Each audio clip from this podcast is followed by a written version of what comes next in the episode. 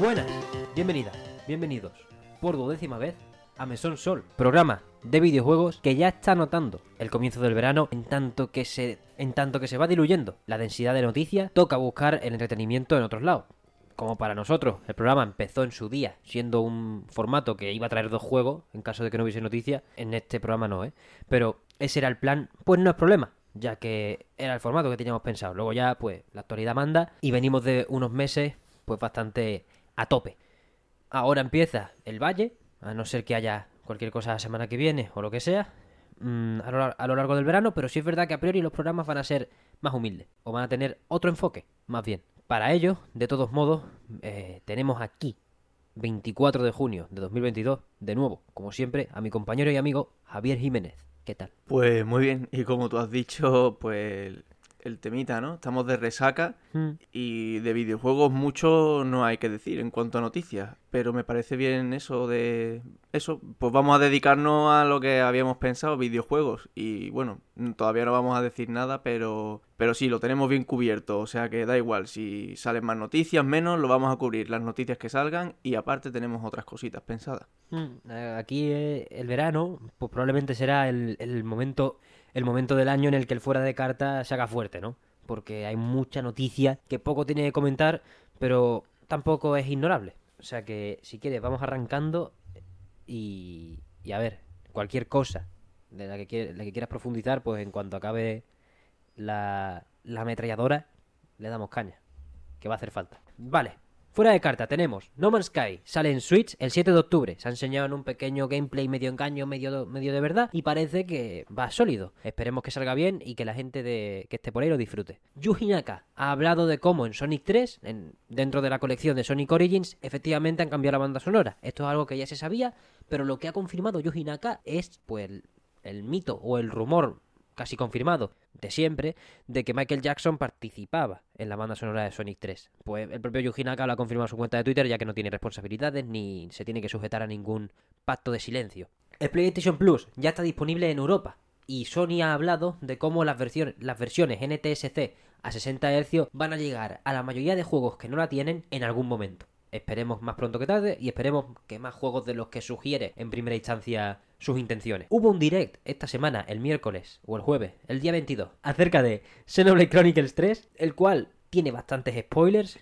Lo hemos cubierto aquí, bueno, lo hemos visto más bien. Para no entrar en detalles de ese estilo, lo único que vamos a decir es que la noticia más destacada, aparte de que eso sale el 29 de julio y se ve bastante bien, es que va a tener un pase de expansión, un buen pase de temporada que va a valer sus 30 pavos y va a incluir al principio pues cosméticos, misiones extra y va a acabar con el colofón una historia nueva o un ellos lo, lo describen como un new story escenario así que no sé si es un final extra o un nuevo endgame o lo que sea pero lo gordo antes de finales de 2023 es la promesa. Hablando de juegos que también tienen que petarlo en 2023, Final Fantasy XVI ha hablado Yoshi P otra vez acerca de, bueno, detallitos del juego. En primer lugar, nos ha emplazado a un próximo tráiler que será en otoño y ha dado más detalles acerca del juego. Los icons, los gigantes estos que se ven en el último tráiler, son jugables y, además el protagonista, Clive Rosfield, los puede combatir como hombre chiquito. No tiene por qué transformarse, porque otra de las cosas que nos han dicho es que Clive puede morbear, puede transformarse en distintos icons si, ya veremos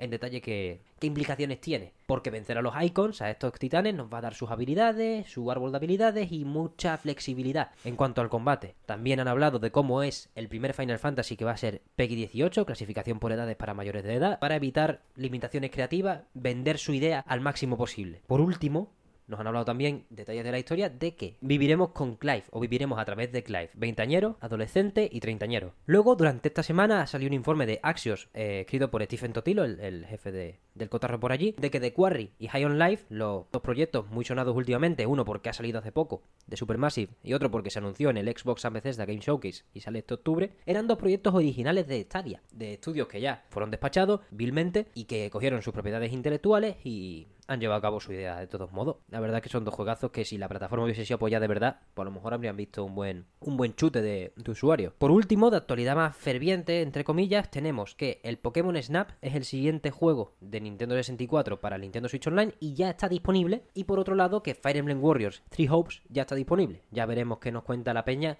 de cómo está el Musou. Y por último, pues Sega se ha pronunciado. Nos ha hablado de un proyecto llamado Hiena. No voy a pronunciarlo en inglés, no puedo. Va a ser un multijugador de tres equipos de 5, es decir, 15 jugadores, PvE, VP, según el director creativo, PvE, VP, VP, porque son tres equipos. Quítate las tonterías. Al final te, puedo, te podemos decir que de momento está desarrollado por Creative Assembly por algún motivo. Un first person shooter multijugador que va de conseguir merchant y ganas cogiendo merchant Funko Pops y cosas raras de Sonic, un Wallman también hay por ahí por el tráiler, pues lo desarrollan los creadores de Total Warhammer 3, uno de los mejores juegos de estrategia de este año, si nadie tiene nada que decir al respecto en los próximos meses. En fin, este fuera de carta, esta vez, mira, he, aterrizado bien. No, no me he quedado sin aire. Muy bien. ¿Qué, qué te parecen las cositas? ¿Qué me quiere, me quiere repasar algo por aquí? A ver, eso último que has dicho de si nadie tiene nada que decir de aquí al final de año, ¿por quién lo dice, eh? Yo ya lo sé, pero... No, bueno, a ver, a mí no me gusta tirar leña a rumorología y es verdad que últimamente se ha filtrado y que las capturas de pantalla que salieron de un supuesto Fire Emblem ya hecho son más falsas que un euro de goma. Eso es así. Pero a mí no me gusta dejar de creer porque uno necesita, uno necesita, son tres años de- desde Three Houses y Intelligent System ha pagado con Nintendo, con crece, su... Si tenía alguna deuda, ha pagado sus deudas porque ha hecho un Mario Papeles, te ha hecho un WarioWare. De- déjame volver a la estrategia y a la tontería con por turnos y, y lo que al final lo que es suyo, lo, lo que es más suyo. Dentro de que WarioWare no deja de pertenecerles prácticamente. Cre- Creo que hicieron también el, el- el anterior a este. Y el Paper Mario, pues es menos suyo porque creo que es el primero. No, no, no es el primero. En Wii U lo hicieron también, creo. El Color Splash se llama el de Wii U. Pues es que me quedé en el de Wii.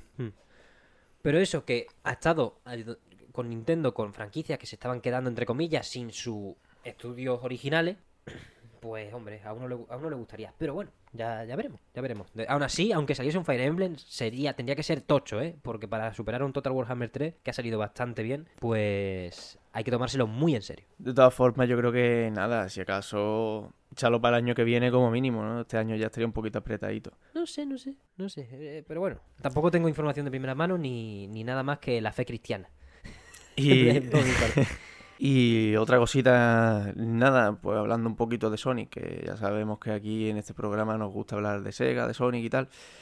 Pues nada, otro motivo más por el cual Sonic Origins es peor que los originales, los cuales están difíciles de conseguir ahora mismo, pero bueno, yo no digo nada. A día de hoy ya salió Sonic Origins, ¿no? ¿Verdad? Sí, salió ayer. Sí, ya disponible. Se me olvidó sea, decirlo, perdón. O sea que perfecto, perfecto. No, mm, en fin, ya está. Haced lo que queráis, es vuestro dinero. Hombre, a ver, salir ha salido bien. O sea, quiero decir, O sea, sí, no, no, las críticas son buenas, pero porque, porque es eso, son cuatro juegos que objetivamente son muy buenos. Pero bueno, no es nuevo para nadie. me gusta también, apunte rápido, el Yuji Naka desatado este año, ¿eh? El con el Balan, he ido a juicio. Joder, no, es que sé ent- qué, entre y, que y la- ahora Michael Jackson estaba, estaba, y no nos lo quieren contar. Este tío te va a soltar en cualquier momento un- una bomba de relojería. O sea, entre el secuestro en Balan Wonderland y, y lo de y lo del Michael Jackson. Y bueno, y, yo qué sé, yo qué sé lo que hace este hombre. Vente Platino, Yuji, vámonos.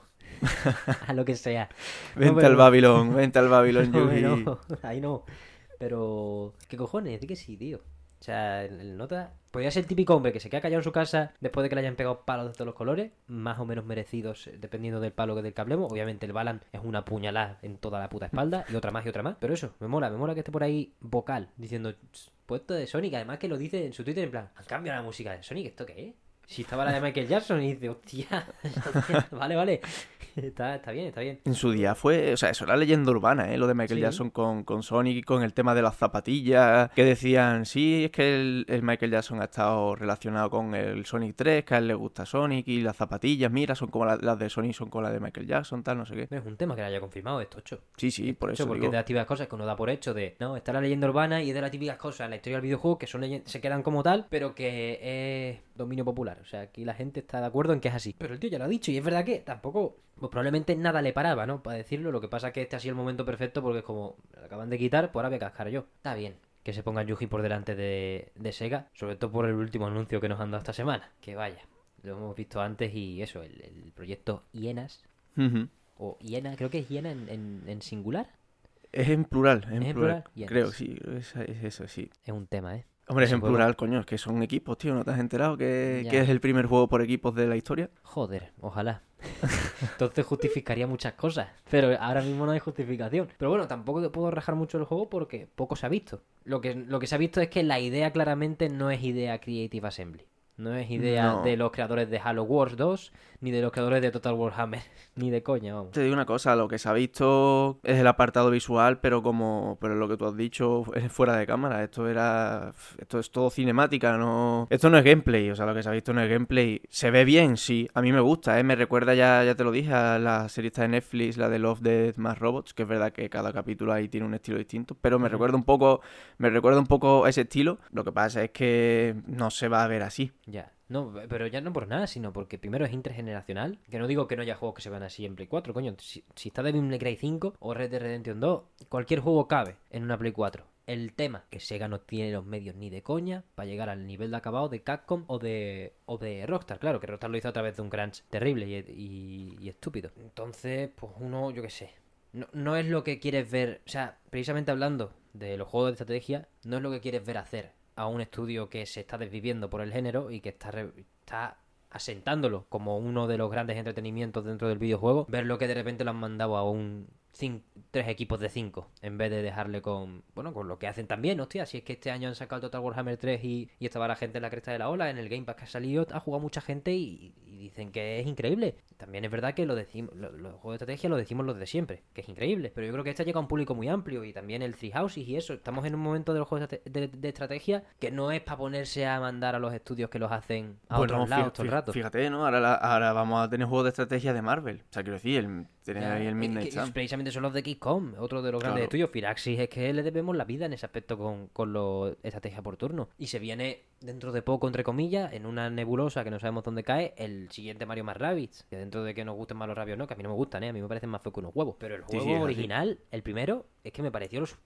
muy bueno, muy muy bueno para el- los fans de la estrategia. Y hace falta, tío, es un- es- yo creo que es un género que hay que apoyar más de lo que uno se espera, digo desde las compañías, no desde el, afi- el aficionado, el jugador, que haga lo que quiera, pero desde las compañías creo que tienen que darle siempre un empujón extra porque no son juegos fáciles de vender. Y se está notando en el Midnight Suns de Marvel precisamente los gameplays que salen no son alentadores. O cada vez que tienen una gran cita usan cinemáticas, no Claro. usan gameplay. Y es como tómatelo de otra manera, dale un giro porque de verdad que los juegos de estrategia, coño, luego los que lo compran dicen, pues está, de- pues está bien, está de puta madre Por porque la propia naturaleza del género, lo de los trailers y tal. es muy difícil venderlo, no es, claro, no es un débil, que, que quiero decir que el débil por desgracia no vende lo que debería vender, que son 100 millones de unidades. No, y que no es pegatiros, tío. O sea, me Ya. refiero que, que, que aquí géneros hay muchos, pero que, pero que la maestría que tienes y lo fácil que es venderte los juegos lo- al gran público a base de pegar tiros y. Bueno, fíjate las hienas, ¿no? Que no, no es un buen ejemplo, precisamente, pero, pero ya está, ponle muchos tiros, muchos giros de cámara,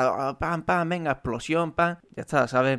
Que en un juego de estrategia sí, te puedes, te- pues sí, te enseñan el juego, pero lo vas a ver, lo puedes ver si no te, si no te llama la atención el género, lo puedes ver aburrido, lo puedes ver lento, sí, sí. o sea, pero que luego no es así, me refiero, que luego no es así. Pero, pero, en, un- pero en un tráiler no te va a quedar igual que, que pega tiros, pega puñetazos, explota y muere. ¿Sabe? Hablando de precisamente del marketing, me acabo de acordar del E3 de 2017 o 2018, 2017, cuando anunciaron el Mario más Rabbids, Kingdom Battle. Lo hicieron de puta madre, porque el juego podía haber aburrido más o menos si se enseñase solo, pero ¿qué hicieron primero? Trajeron al director del juego, que no me acuerdo, el de Ubisoft Milan, puto máquina. Pero en, en la grada, Shigeru Miyamoto con, un ca- con el cañón del Mario puesto en el brazo. Esa cosa, esa tontería, esa es una tontería. Pero que Miyamoto esté ahí para decir, yo respaldo esto bien, porque no es el típico vídeo de estoy en mi casa, venga, voy a grabar, que sí, que el Mario más rápido y tal. No, yo estoy en la grada y voy a ponerme a hablar y me voy a poner en el medio y el pobre hombre, el director de- del juego, se puso a llorar y todo, porque claro, eso es un momentazo, tú imagínate. Te, te dejan hacer un juego de Mario y está ahí, que tú no lo sabes, el Miyamoto con un cañón ahí y diciéndote que está de puta madre el juego. No, eso es perder los papeles. Pero, y ya luego el gameplay. Y claro, ya el gameplay entraba de puta madre porque era como, guau, acabo de ver esta escena súper dinámica ahí en el en puro E3, ¿no? Al final. Y ahora me meten un gameplay que el acabado gráfico es espectacular para la Switch. Y bueno, que lo enseñaron muy bien. Es que el tema es que lo enseñaron sí. muy bien porque había mucha habilidad especial y tal. Eso es algo que en el Marvel Midnight Sun no hay. Parece que todo, muy- todo lo mismo, todo No, además te le meten ahí las cartas, que la gente ya pierde Sí. los papeles como enseñas cartas. Eso ya es peor todavía, porque es que han mezclado los dos géneros más difíciles de promocionar de prácticamente de toda la puta industria. El estrategia por turno y el... Bueno, el el estrategia en general y las cartas. Que seguro que entra porque es Firaxis, es que no hay más remedio, tiene que entrar. O sea, no puede ser que de repente se hayan olvidado de cómo hacer juego de estrategia por turno. Pero va a ser duro. Va a ser duro venderle la moto a la gente. O o no venderle la moto, sino enseñarle cómo es de verdad el juego. Sí, sí, sí. Qué ganas de, de que de un Fire Emblem, coño. que ese no me hace falta que me lo vendan. Ese, en el E3, fí- fíjate tú, por primera vez lo vimos en el de 2017 también, en el Direct, y enseñaron la cinemática inicial del juego, que luego poco tiene que ver con el, con el juego. O sea, poco tiene que ver. No es que sea una mentira, sino que es una especie de flashback. La puta polla. Pero luego, en el de 2019, si no recuerdo mal, te enseñaban, era a un mes, dos meses de lanzamiento. Se habían guardado la carta del timeskip. ¿Ves? Eso, son, e- eso está muy bien promocionado porque no enseñas mucho gameplay, lo dedica, te hace gameplay dedicados luego en el canal de Nintendo. Pero como Fire Emblem sí es un juego más, o una saga, más orientada a la narrativa dentro del. y, al, y a los personajes, al peso de los personajes, que otro juego de estrategia, hombre, obviamente, yo que sé, Mario más Rabbids está guay jugarlo. Porque la historia es un mojón. La historia es. Oh, el reino champiñón se le han follado una lavadora gigante que es un dispositivo raro que ha reventado el mundo y han venido los rabbits. No, no leas. o sea, es verdad que los diálogos están graciosetes porque es el típico juego disfrutón no para niños, pero no estúpido. ¿Sabes? Que no te trata como un imbécil. Em, y cuando digo para niños, bueno, es que un niño ya puede jugar lo que de los huevos. Un niño me mea en el Fortnite, ¿sabes?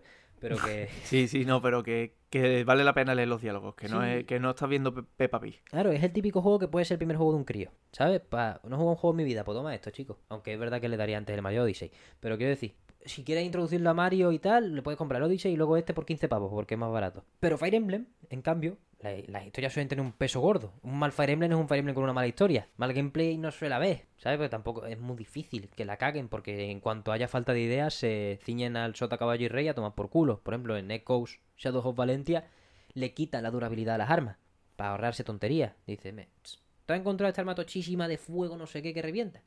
Para ti para siempre, me voy a quitar tonterías. En Tree Houses ya le meten más capas y, claro, con tantas capas dicen, vamos a meterle durabilidad a las armas porque ya se nos ha pasado de equilibrio. Ahí, bueno, tienen que equilibrar los pesos, no, no es fácil, pero al mismo tiempo los estudios que saben, saben muy bien. Por eso al final es muy fácil. Para mí, por ejemplo, darle una oportunidad a cualquier juego de estrategia, sobre todo si es por turno, bajo mi punto de vista. Los de tiempo real se me, se me atragantan más. Pero eso puedes enseñarlo al tener distinto perfil, todos los que hay en el mercado prácticamente, pues por ejemplo, Fire Emblem es más fácil de vender bajo mi punto de vista por eso, por la historia. Igual que están vendiendo el Musou este, enseñan dos frames de gameplay y te hablan de que la historia es así, así, así. Y porque Nintendo lo sabe vender. O sea, porque lo sabe también. con el Rabbids, lo sabe con el Fire Emblem y porque Nintendo es maestra del marketing. Es que es así también. Sí, totalmente de acuerdo. Es más, el único juego que se le ha atragantado este año para venderlo, bajo mi punto de vista, es el Mario Striker, ¿eh? El Mario Fútbol no ha terminado. Se las ha de- atragantado, ¿eh? Sí, se las ha atragantado. O sea, también porque, obviamente, es que no, no es tan bueno. O sea, es que la gente también, con los juegos de deportes de Mario, se, se espera que va a ser el oro y el y todo. Y luego, pues, son juegos para rascarte y, y que. Party game, party Sí, game, party bueno, es game. que ya tuvimos el, el Mario Golf. Sí. tuvimos, Y el tenis. El tenis. El tenis es verdad que está mucho mejor que el golf, ¿eh? Pero eso, bueno, el Mario Striker, eh, a donde voy este fin de semana, se puede Mm. probar. Uh, Así que a lo mejor un descanso me envalentono. No voy a poder jugar a mil horas, pero sí puedo dar sensacioncillas. Luego en un. Para el verano, que se nos viene baldío de noticias y de cosas. Me, me podría pasar hablando de, de el estado el estado de la nación en cuanto a juegos de estrategia todo el- dos horas, ¿eh? Porque de verdad que... A ver, yo, pero yo te entiendo, ¿eh? Es impresionante. Yo te entiendo porque, porque te, te entiendo como, como de estos de género, no voy a decir sufrido, porque tampoco, tampoco he sufrido, pero, pero sí, está como amante del género de lucha, pues igual que el de estrategia, ¿no? Son géneros cerraditos, en plan, no a todo el mundo le, le llaman de primera, es difícil de, de promocionar. Tienes que saber un poquito del tema para verle las diferencias a uno y a otro, si no puedes caer en el error de decir, esto esto igual, esto es muy aburrido, no sé qué. En fin, que cada uno su gusto, ¿sabes? No hace falta que te guste, no hace falta que te guste No, claro, todo. claro. A mí no me gustaba la estrategia, o sea, me refiero, no puedo decir que me gustara o no, porque es que apenas he jugado juegos de estrategia, pero con el Fire Emblem Three Houses, o sea, yo viéndote a ti jugar, le cogí mucho cariño a- al juego, en serio. Yo si en algún momento tengo una Switch, o incluso si no si en algún momento tengo una Switch, en algún momento le digo a mi hermano que me la preste, me lo, me lo juego del tirón, o sea, le tengo muchas ganas, ¿eh? Y vamos, y de hecho, el, el Midnight Suns también, también en algún momento puede que caiga por, por eso, porque le quiero dar una oportunidad al juego de estrategia. Son, son oportunidades que no deben desperdiciar los estudios con grandes licencias, bajo mi punto de vista. Yo creo que si entra, si al final entra bien, creo que sale- teníamos fecha, ¿no? Era en noviembre por ahí. En, en octubre, en octubre, era el 12 de octubre. Octubre, octubre, sí. 12 de octubre por ahí. Ese día es muy importante para Firaxis, porque este puede ser el momento de pegar el salto. No, yo creo, no creo que sea lo que buscan, no salir de XCOM, no creo que estén hartos de XCOM, pero de dar el salto y a lo mejor pillar otras licencias y que otras licencias den lugar pues a más flexibilidad, porque al final la fórmula XCOM no es cerrada, pero sí puede dar lugar a que haya unos mandamientos ya, porque una tercera entrega hipotética, porque vamos ya por la segunda numérica con un spin-off en medio, pues puede ser de alta exigencia en tanto que tienes ya unas bases y tienes que ceñirte. Pero si yo qué sé, si después de Marvel viene Star Wars, por decir las dos más Tal cual, ¿eh? y por excelencia que hay en, en las licencias de, entre- de entretenimiento, pues no se queja nadie si el Midnight Suns es bueno. Así que Vamos, y, y para la pasta también para ellos, me refiero, que es que no te da la misma pasta, o sea, triste No, o, no, cual, o no tal tri- cual. o no tristemente, pero que, que es verdad que no te da la misma pasta tener un juego que sea igual, se llame Total Warhammer, que tener uno que se llame Marvel no sé qué o Star Wars no sé cuánto. Que, que, que- que al System World le pasa lo mismo, ¿sabes? Que tienes el Guilty Gear que te vende con suerte un millón de copias, luego te saca el Dragon Ball Fighters, que es el Guilty Gear Mm. traducido a Dragon Ball, con sus cositas nuevas, tal, igual que el Midnight Sun será diferente del Total Warhammer. Al, al XCOM, al XCOM. Al XCOM, perdón. Mm. Igual que el Midnight Sun será, será diferente al XCOM, pero, pero luego te vende el Dragon Ball 10 millones, ¿sabes? Te vende el Mm. 10 veces más que el Guilty Gear. Es No, que es así, es los así. billetes vienen por ahí. Es tal cual, vamos. Es como. Vamos, es como también el Mario más Rabbids, por ejemplo. Que Ubisoft Milan es un estudio exclusivamente para esa licencia. Pero es como, hostia, es que tenemos aquí. Es que Nintendo nunca ha exteriorizado, externalizado Mario a, a Ubisoft, a- a- ni a Capcom, Ni ni a a, su puta madre. O sea, Zelda sí, Zelda hay dos de Capcom, pero. Y ya no más. Fue dos y no más. Que no, yo creo que no están mal. El hora que los Ages, aunque es el único que he probado. Pero que. Que es lo más raro que te puede pasar en la puta vida. Que Nintendo te dé a Mario. Bueno, y que te deje mezclarlo con su. Ya, eso- con eso tu IP. ¿eh? Sí, sí, sí. Porque a lo, mejor te la, a lo mejor te la presta para que le hagas un juego como ellos te digan, tal, Mm. pero que te deje mezclarlo con tus personajes y todo. Claro, por ejemplo, el, el Smash Bros. lo hace Bandai, al final lo hace Bandai Namco, con, con el Sakurai, Pero eso. Sí que, por ejemplo, que Mario no está ni va a estar en Fornite, por poner un ejemplo. por ejemplo. por Que no te va a dejar mezclarlo. Que, es que Nintendo cuida mucho dónde aparecen sus personajes. Mogollón, mogollón. Vamos, es más, lo que cuando, ¿te acuerdas cuando salió el Fortnite? No sé qué hubo, que de repente salió el Kratos, luego el Master Chief, y la gente decía, ahora Samu, ahora Samu, y dijo Nintendo, ¿ves este dedo? espérate que va, cojones. espérate que va. Tal cual, vamos. Ni Samus te suelta, que al final es una licencia mucho más humilde, o Sí, una, sí. Una, una propiedad intelectual mucho más humilde. No te suelta nadie. Es normal también. Es que... Pero lo veo bien, ¿eh? En plan, Sí, eso, sí. se cuidan mucho de dónde salen. Nintendo tiene muchas tonterías con otras cosas, pero eso que lo podrías ver como, eh, tío, pero ¿por qué tan rígido? Yo lo veo bien. Es cuida tu marca. Es, lo contrario a lo que hace Square con Nier, por ejemplo. Por que lo- ejemplo, que, sí. Que pone a Kainé en todos lados, la pobrecilla. Y dos días, y- dos y a veces. dos en todas partes. Es como, tío, yo qué sé. Eh, Nier Automata ha vendido más de 7 millones de unidades. Yo creo que está más que amortizado, como para que tengas que estar por aquí con esta tontería. Pero bueno, o sea, e- es que nunca vas a ver a Nintendo hacer. Es una perversión No, de este estilo. no. Por eso nos parece raro lo de la película de Mario, ¿eh? En plan, yo, Sí, que, sí, sí. yo es que por eso le, le, le, le doy vuelta lo de la película de Mario, porque es un poco inaudito, es un poco, joder, aquí, ¿dónde te metiste? Precisamente podría haber entrado en el fuera de carta de. Pero lo he leído rápidamente y casi vomito. Eh, entrevista a Chris Pratt ha habido esta semana hablando de, bueno, su voz de Mario. Al final eh, ha dicho algo así, no, no puedo hacerlo textual porque es en inglés, pero ha dicho algo como: Al final no soy yo vestido de fontanero dando botes por ahí. Es una adaptación de. Es una adaptación animada de una narrativa o algo así decía. O, o- o me he liado en la traducción, también te digo. a lo mejor es simplemente que está narrando una animación. Pero es una adaptación seria, entonces hemos, le hemos dado un giro. Le hemos dado un giro a la voz de Mario. Está actualizada y creemos que es algo que nunca se ha visto en el universo de, del plomero. En fin, eh, Chris Pratt, por favor, eh, para. cállate, tío, cállate aunque sea, déjame. cállate. Y ya hablamos luego en abril cuando salga la película, tío. cállate. no, no tengo ganas, tengo cero ganas. Y es que en algún momento va a haber un tráiler, Javier. Eso es lo peor, ¿eh? Joder, pero ahí por lo menos sales un poco de duda, ¿eh? que- De qué está pasando aquí. También Ya. te digo, Nintendo, todavía estás a tiempo de hacer como la película de Minecraft. Callarte, de repente no vuelve a hablar nadie, la película no sale, tú dices, "Eh, esto está programado para salir en abril. Pues llegamos a abril, no sale, no se ha dicho nada, y ya está, y todo el mundo se olvida, ¿eh? Aquí no pasa nada. Ojalá. No, pero que, menos mal que somos españoles. O, bueno, no españoles en sí, sino eh, habladores, hablantes nativos de otro idioma ajeno al inglés. Porque no vamos a tener que verlo en los cines a- al Chris. Esperemos que aquí se fiche alguien, ya que aquí el doblaje es mega precario y se coge al, al pobre que, Te digo una que cosa, cobre ¿eh? menos. casi te aseguro que va a ser el que le pone la voz a Chris Pratt normalmente. Porque aquí los, los de doblaje tienen cogidos a sus actores cada uno. Pero esto es otro tema, ¿no? Me refiero, por ejemplo, mira, este miércoles fui a ver la de Lightyear al cine. eh, cambiaron la voz de Tim Allen, la cambiaron al Buzz Lightyear. Ya no es él, ya no es él, porque, en fin, no sé, la se la han quitado. Y aquí en España, eh, y, y cogieron allí al, al, que, al Chris Evans, ¿vale? Capitán Ah, América. Te hace la voz del, del, del Buzz Lightyear. Pues aquí en España han cogido como doblador del Buzz Lightyear, en vez de coger al que tenían antes, pues han cogido al que dobla a Chris Evans. Hostia. O sea, te, te quiero decir que a, que a ese punto va. Pues, pues entonces hay cierto actor por ahí que le deseo toda suerte del mundo, ¿eh? Porque la voz de Mario no se parece en nada a la de Star-Lord, por ejemplo. Tal cual. ¿eh? es un tema, ¿eh? Ese hombre tiene que estar entrenando como mínimo lo mismo que Chris Pratt, probablemente bastante más, y va a cobrar un puto carajo, porque aquí en España pues ya sabemos cómo tratan a los actores de doblaje, por desgracia. Ánimo, ánimo a toda la industria porque, vaya, vaya puto asco. Lo mismo que en Estados Unidos, ¿sabes? Que son celebridades. ¡Merecido! Por supuestísimo. Que al final yo estoy puesto por... O en Japón, que son... O los japoneses, ellos son Brad Pitt. Vamos, es que es tal cual. ¿Qué merecido al final, cabrón? Si es que esto es actuación, es que yo lo que yo no entiendo es cómo en, en España, en Europa, lo tenemos tan descuidado eso, tío. Que viene aquí, por ejemplo, el Yoshi P, otra de las cosas que dijo en la entrevista, se me ha olvidado, es que, que el doblaje en inglés va a ser británico, porque al final la ambientación es Edad Media, así un poquito, y Edad. Media, pues como tú dijiste en el programa de la Xbox, pues no hubo en, Estados- en, en América, y es así. Entonces no puede haber acento americano en... Por eso, por esos derroteros. Yo qué sé, tío, tenemos que cuidar esa parte. Yo no sé lo... ¿Quién? Eh, Es que no estoy informado en cómo va el sector en España, pero lo que está claro es que cobran una puta mierda y que, que se tengan que estar gastando. Yo que sé, que el Claudio Serrano, la voz de Batman, tenga que estar por ahí con los anuncios de Carrefour, que seguro que no es lo peor que ha hecho. No, o sea, me también es parte de su trabajo eso. Sí, seguro que están. Quiero decir, los anuncios de Carrefour los ve mucha gente.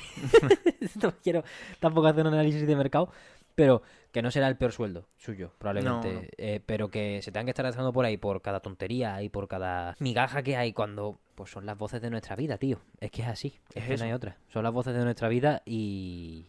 Y no tienen un puto reconocimiento prácticamente. Y, tiene y es que no tienes que estar muy informado para saber que el tema está chungo porque es que cada dos por tres ha habido huelgas de, Hmm. de actores de voz, vamos, me acuerdo cuando la de la de Spider-Man, no sé si era la de Far From Home o la de no- o la de o la de Homecoming, creo que fue Homecoming que salió más tarde en España porque estaban de, de huelga de actores de voz. Mire, es así, tío. No hay otra, no hay otra manera de, de apretarle las tuercas a esta gentuza. Y cuando digo esta gentuza, pues digo a todo el sistema. Eh, pff, es triste al final porque es eso, tío. Es que pff, lo que generan esas putas películas, que nada más que se lleve la mortera el actor estadounidense o el, o el original, dependiendo del caso, pero normalmente, pues ya sabemos, ¿no? Hollywood es la maquinaria propagandística del copón que hace todas estas películas. Así que esperemos que algún día cambie, yo qué sé. La verdad que es difícil. En el... También les pasa allí en Estados Unidos, ¿eh? por ejemplo, en la película de Jujutsu Kaisen hubo un terrible caso de que los actores cobraban lo mínimo, cobraban como menos de la mitad de lo que solían cobrar de media los actores de doblaje eh, del, japón, del japonés al, al inglés y, y también hubo mucha protesta. Pero, pero eso, allí tienen mucho más recorrido la lucha por, lo, por la justicia en el, en, en el... Al menos al menos en la, en la repercusión, porque al final a lo mejor si tu agencia no te paga tanto o la agencia de doblaje no te paga tanto, si van a mogollón de conferencias, mucho mejor pagas que aquí en España, eh, si tienen mogollón de, de repercusión luego vía el marketing, también reciben dinero después de las ventas del juego. Yo no creo, yo no sé cómo será en España exactamente, porque tendríamos que investigarlo, pero es la típica mierda que hay que apretar mucho Sí. eh, la- en cuanto a protestas para que te den, para que te concedan, porque porque de verdad se aprovechan de ti. Al final te cogen una plusvalía que no es ni medio normal. La Sí, sí, plusvalía sí. que hay por ahí. En fin, a ver Chris Pratt. Y no solo Chris Pratt. Todo el riel de actores y actrices. Obviamente me preocupa más pues este hombre. Por supuestísimo. Primero porque es Mario protagonista. Y segundo porque es Chris Pratt. El desalmado este. Es que, es que no me lo, es que no me lo imagino, ¿eh? Es que es imposible de imaginar. Porque al principio es que va, va a ser muy grave. Va a ser muy grave. Yo no, no me puedo imaginar. Bueno, después de una charleta distendida, porque al final, eso, estamos aquí. Bueno, es otro, es otro, es distinto, es veranito, es estar tranquilo. Ya, a ver, que yo quiero decir, yo estoy viendo esto como un cambio que puede ser no positivo, pero aquí la opinión es la vuestra. Si en los comentarios o cualquier tipo de crítica que tengáis os mola más que estemos aquí charlando de las nubes y las nebulosas, pues aquí se charla de las nubes y las nebulosas que tenemos mierda para rato. pero tal cual. Y pasamos un poco más de las noticias. Dicho esto, para este programa, como no tenemos ese feedback, vamos a pasar a la noticia más gorda de la semana, quizás, más o menos, porque al final es un juego que se ha enseñado, tocho, y se ha dado fecha, y se, y se haya, ya se ha cerrado el círculo, y empieza la campaña de marketing tocha, o, o acaba, no sé cómo se lo querrán plantear. A Plague Tale Requiem tuvo este ayer, ayer, el jueves a las 6 de la tarde, si no recuerdo mal, se enseñó un gameplay extendido. No sabemos en qué dispositivo está capturado, si PC, Xbox o Play 5, pero lo que sí sabemos ya de antes es que es un juego exclusivo de la nueva generación. Por ello tiene un acabado gráfico, un acabado técnico sumamente tocho. O sea, es un juego que, más allá de la sorpresa que nos diese su precuela, a Plague Innocence, en su día, la finura técnica o la, finura en cuanto al gameplay que tenga Focus Entertainment y Asobo Studio, recordemos que es la mezcla, es la fusión de la peñita, de los aliens y los del Flight Simulator, que siempre me parece curioso recordarlo, como al final no tiene nada que ver, pero es un punto de intersección bastante bueno para lo que podría haber salido de ahí. La polivalencia de la gente. Tal cual, tal cual. Pues eso, a Plague Tale Requiem anunció a través de un gameplay extendido ayer que el juego sale el 18 de octubre de este mismo año. Sale en Xbox Series X y S, Game Pass día 1, en PC, también en Game Pass y en PlayStation 5. Eh, en Switch tendrá versión de nube. Atentos a eso. A ver si es alguna de estas que de verdad tira de alguna manera. Ya ha habido varias, Control, Guardianes de la Galaxia, que no han terminado. Kingdom Hearts, por supuestísimo, pues tal. Eh, vamos, no, no por culpa de los juegos, sino porque era el típico, ya no port, sino servicio sin ganas que da Disney en un aniversario. Disney y Square, es que se junta el hambre con las ganas de comer. Pero eso, ¿a ti qué te pareció el gameplay? Eh, a mí me moló bastante. Yo, cada vez que veo algo de este, me pasa el contrario con el Forspoken. Cada vez estoy más vendido. Me gusta mucho, me gusta mucho el, juego, precisamente por eso, sabiendo más de, la gente de la que viene. Hmm.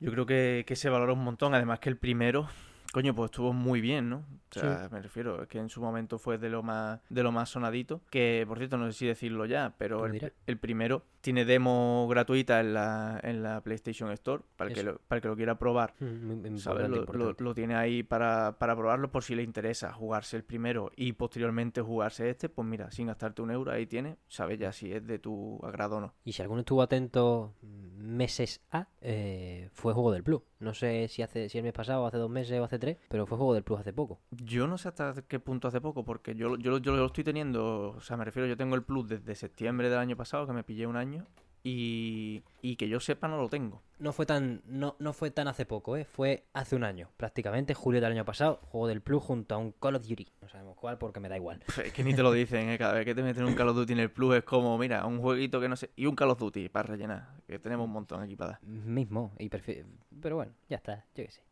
eh, pero eso, está por ahí podemos entrar un poco en el gameplay. Yo creo que este sí es, una, es un buen gameplay de mostrar. Sí. Eh, acabado y enfoque del juego. No se meten spoilers, te enseña primero una conversacióncita, la cámara de, la cámara de diálogo, de puta madre, para que veas los graficotes del no sé si un cura o el, o el, pavo que les ayuda, y que luego veas también los entornos. Está muy bien montado en tanto que es gameplay 1-1 y es de un segmento muy bien escogido. No es un vertical slice, es decir, no, es no parece una mentira que no vaya a estar dentro del juego, eh, o, una especie de zona creada para hacer un resumen de todas las mecánicas, pero sí es una zona que al final, al ser un juego que sabiendo los estudios que están involucrados, tiene que tener un enfoque más humilde, no puede ser... Yo iba a decir que no puede ser un Red Dead, pero es que yo no quiero que sea un puto Red Dead, así te lo digo, yo quiero que sea un juego de 10, de 10 horas o 15 eh, con el enfoque justo y las mecánicas justas para disfrutar y encontrar complejidad dentro de la simpleza, que tampoco es tan simple, porque vemos mogollón de balas distintas, balas de humo, puedes lanzarle bolas de fuego a los enemigos, es de sigilo el juego, principalmente, aunque la verdad que la acción está muy bien conseguida, los chicletazos con las ballestas son, son espectaculares los que le pegan. Eso te iba a decir, que, que yo creo que lo que he visto casi todo es sigilo, está muy bien, bombas de humo, cositas...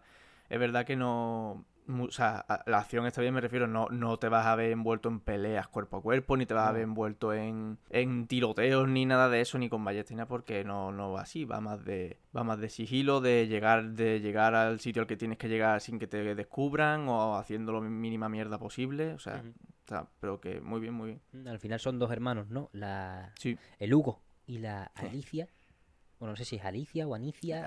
Alicia. Claro, es que El, chico, el, chico, tiene un acento, me, gusta el doblaje, me gusta mucho el, doblaje de este juego. Me, hace más gracia de la cuenta por el acento un pelín británico que tienen por ahí. El juego se ambienta en Francia, ¿eh? Por cierto, que hay varios soldados que están, está muy guay cuando los diálogos de los personajes son. Pues van hablando. De los enemigos, digo. Por ejemplo, en el Skyrim pasa mucho que se no es el pináculo de la tecnología, pero sí uno se pone a canturrear, el otro le, se cagan sus muertos en un momento y ya está. No hace falta que sea. Es que siempre, siempre al final caigo en. que The Last of Us 2 me parece muy recargado en esas cosas. Hablan demasiado para intentar darte pena y es como, oh, ¿dónde está nuestra hija Jack? No sé qué, mientras estás a punto de pegarle un escopetazo a la cabeza. No, no me va a dar mucha más pena porque me pongas esto porque se nota artificial. Los, que los enemigos hablen siempre es un añadido interesante y seguro que mucha gente lo disfrutan de The Last of Us parte 2. Y en muchas partes a mí me ha gustado. En muchas partes sí está bien metido. Pero hay cada una que es como, no me va a dar pena. O sea, la pena forzada, eh, no. Por ejemplo... Sí, es eso, forzado por entrar en por entrar en una comparativa que me, me, pareció interesante después de leer el final del manga, sin entrar en spoilers, Ataque a los Titanes hace mil veces mejor la mierda esta de ponerte en una situación de estrés emocional que de Last of Us Parte 2.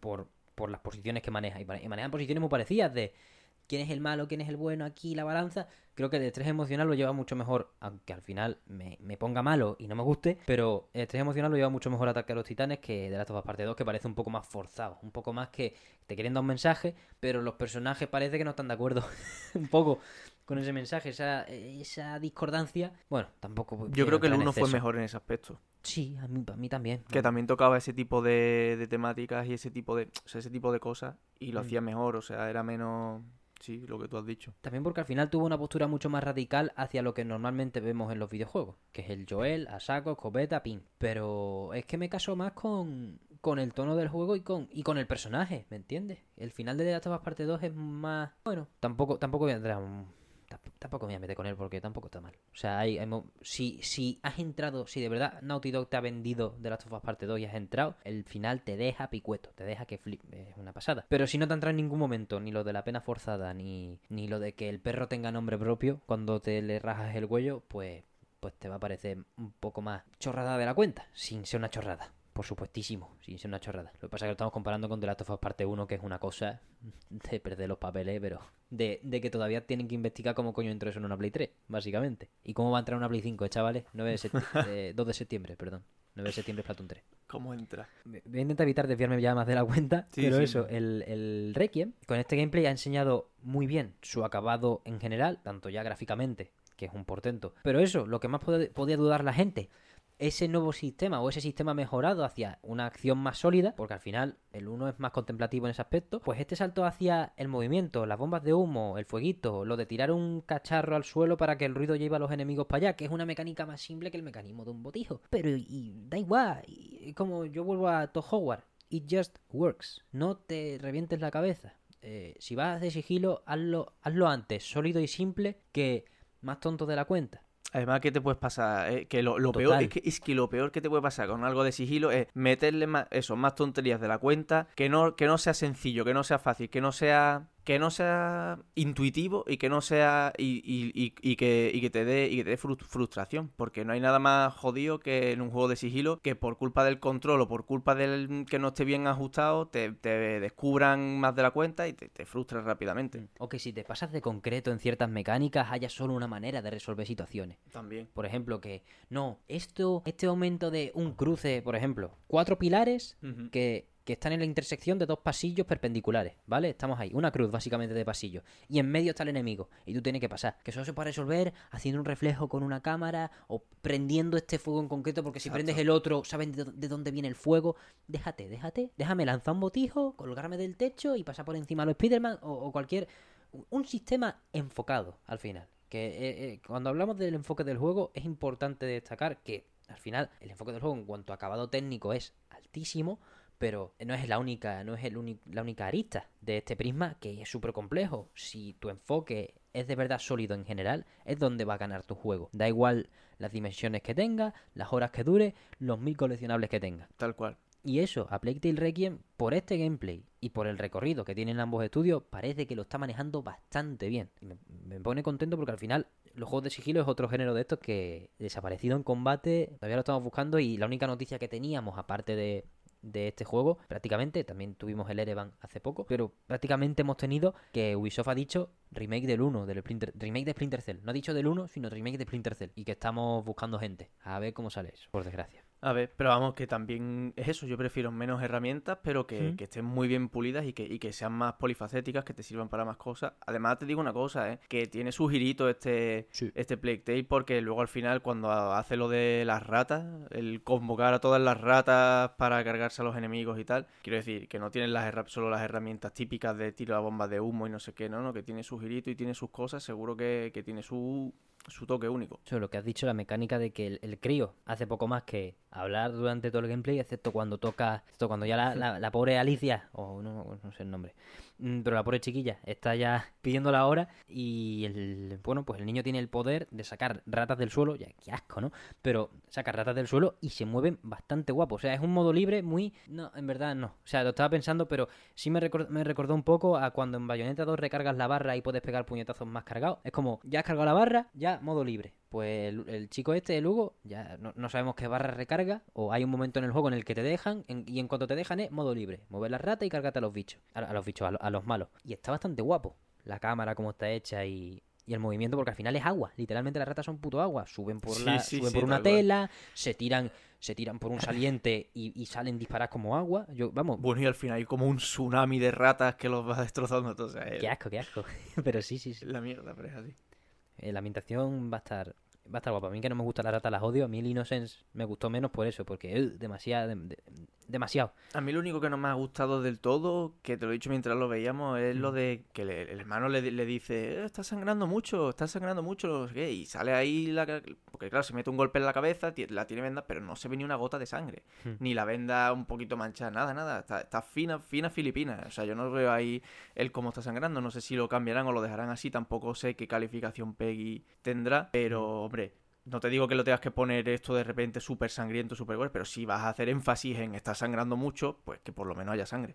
Mm, A ver, a ver qué se cuentan. A ver. Bueno, al final, típico parche que llega el, el paño mojado y ya está. Parte de sangre, te digo una cosa, el Final Fantasy eh, 7 le metieron la sangre con el Intergrade, ¿eh? No tenía, en el, el original no tiene, vamos, yo el que he jugado no tenía sangre. Y en el Intergrade una de las novedades era, eh, que ahora aquí va a haber sangre. Hostia. Y, y parcharon la puerta también, ¿eh? En el Integrate. la puerta de la. Era la casa de Eris, ¿no? La que tenía la puerta Sí, hecha mierda. A ver si parchean el contenedor del Nier Automata, que está al lado de la, de la aldea de la resistencia. que vaya puto mojón. Escucha, eso ya es. Eso es seña de identidad del juego, ¿eh? Eso, Sí. que no lo, eso lo tienen que dejar. Patrimonio de la humanidad. Tal cual. Vamos a cerrar ya la sección de, del Requiem, simplemente diciendo que eso, repetimos, 18 de octubre de este mismo año, 50 pavitos de salida, y que la primera entrega, como hemos dicho, tiene demo en PlayStation 4, imagino, imagino que en PlayStation 5 también, y que está por ahí también disponible. La dieron en el Plus de julio y en PC tenemos ahora, la tenemos ahora a 8 pavos en las rebajas de Steam, pasando ya al último bloque del día antes del juego de la semana, que son pues las rebajitas. Oye, a mí me pilló de cerca que empezó ayer, empezaron ayer el 23 de este mes, las rebajas de Steam, que son, pues bueno, para, para gente de PC pues suele ser el evento del año, porque al final son muy masivas, son... Antes no había tantas rebajas por año nuevo chino, por Navidad, entonces las de verano eran las tochas, vamos, yo me acuerdo de, de estar en segundo de la ESO, primero de la ESO por ahí, con mi primer PC, que era un portátil humilde, y estar con los colegas ahí en Skype diciendo que va a empezar, que va a empezar la rebaja de Steam y, y, y le pegaba a refrescar y te pillaba a lo mejor un par de jueguitos, porque tampoco... Era, era el momento en el que tú y yo, de 13, 12 años, se podía pillar un juego por 3,74. Era como el Garry's Mod por do- un juego por 2 euros. Ahora, yo, yo venía de consola además de la Play 3 y de la 360 diciendo, ¿un juego por 2 euros? ¿Esto qué? Y era el Garry's Mod y te ponías a jugar ahí al Pro no sé qué, no, no pillabas mucho el Sambo. Eh, o yo, por ejemplo, el, el Rise of Rom, yo me lo compré por 5 pavos. O me lo regaló Irolo, no me acuerdo. Pero era la época de también regalos tontos, yo qué sé. Pues por 6 pavos tienes tres juegos, pues le- te pillas uno para ti y otro para este colega y este colega. Y el dices, regalo "Ah, del bueno". clavi, madre mía, el regalo del clavi. El regalo del clavi. Esas cositas en, en Steam, pues las rebajas suelen ser más tochas. También eran tiempos en los que Instant Gaming no existía. Ahora ya es más fácil comprar todo durante todo el año barato. Pero en, en esa época era eh, Garry's Mod, a- bueno, no, no sé Garry's Mod en concreto, pero por ejemplo Terraria a 20 pavos. Y de repente, eh, dos días después, a 3, a 4, a 5.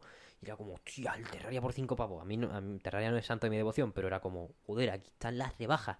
Yo precisamente me compré Skyrim a 3.49 en unas rebajas de Steam. Ni Instant Gaming, ni Código de Malasia, ni tienda de Bangladesh. Nunca se ha puesto tan barato Skyrim otra vez. Ahora mismo están las rebajas de Steam, la Special Edition a 13.50. 3.50. Yo me lo pillé por 3.49. Eh, creo que, bueno, ya lo he dicho muchas veces, pero es la mejor compra que he hecho en mi puta vida, literalmente. O sea, es que nadie, no va a haber otra que supere esa mierda. Skyrim por 3.50. O sea, calculas la rentabilidad, ¿no? Las horas que le has echado y lo que te costó. Y ya no las horas, el valor humano, el corazón aquí, jamás, jamás. Es que no, no, no lo va a igualar. Pues eso, las rebajas de Steam y obviamente las grandes rebajas de, también de las consolas, pues están para eso, están para que los críos abran su corazón. Y ya está. Y es el momento en el que te dejan de hablar por, por gilipolleces, excepto Square.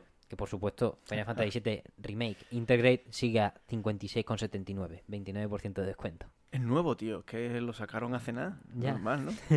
Como el Nier Replicant que está a 30 pavos todavía. Quiero, quiero decir que los vale, ¿eh? pero no, no va a pertenecer a la sección que vamos a abrir ahora, que es Javier con las rebajas de PlayStation y yo con las rebajas de Steam. Recomendaros unos pocos juegos que están ahora a un jugosísimo precio. Si quieres, dale tú primero, Javier. Mm, Vale, pues venga, voy a empezar yo. Por cierto, las rebajas de Play empezaron también ayer.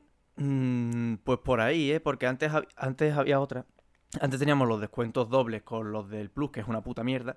Si no eras usuario del Plus, no te servía para nada, porque los descuentos dobles es básicamente si, eh, el descuento doble, que es si eres del Plus, es el descuento normal de toda la vida. Y si no tienes el Plus, el descuento es un mojón, que son como, yo que sé, 5 pavos de 40 y que no vale para nada. Y ahora tenemos ofertas de verdad, que son las de mitad de año, que es como las de Steam, vaya, que es como las la de... No las llaman de verano, porque yo creo que Sony las de verano las ponen en agosto o así. Bueno, cada uno que haga lo que quiera. Se llaman de mitad de año y he apuntado aquí pues lo, lo que he visto más interesante. Pues cuéntanos, Javier. En primer lugar tengo el de Witcher 3, la edición completa con todos los DLCs y todo, Ojo. 9.99. Hostia. Yo creo que está para darle, ¿eh? Sí, sí. Si te gusta es verdad que son muchas horas, pero oye, las dos expansiones, el juego entero, yo en la cuarentena le eché 90 horas y me queda la segunda expansión. Solo me pasa el juego base y la primera, así que ahí está. De lo mejor que he jugado en mi vida, ¿eh? lo tengo que decir. Pero es verdad que si no dispones del tiempo suficiente, no le des porque te puede frustrar.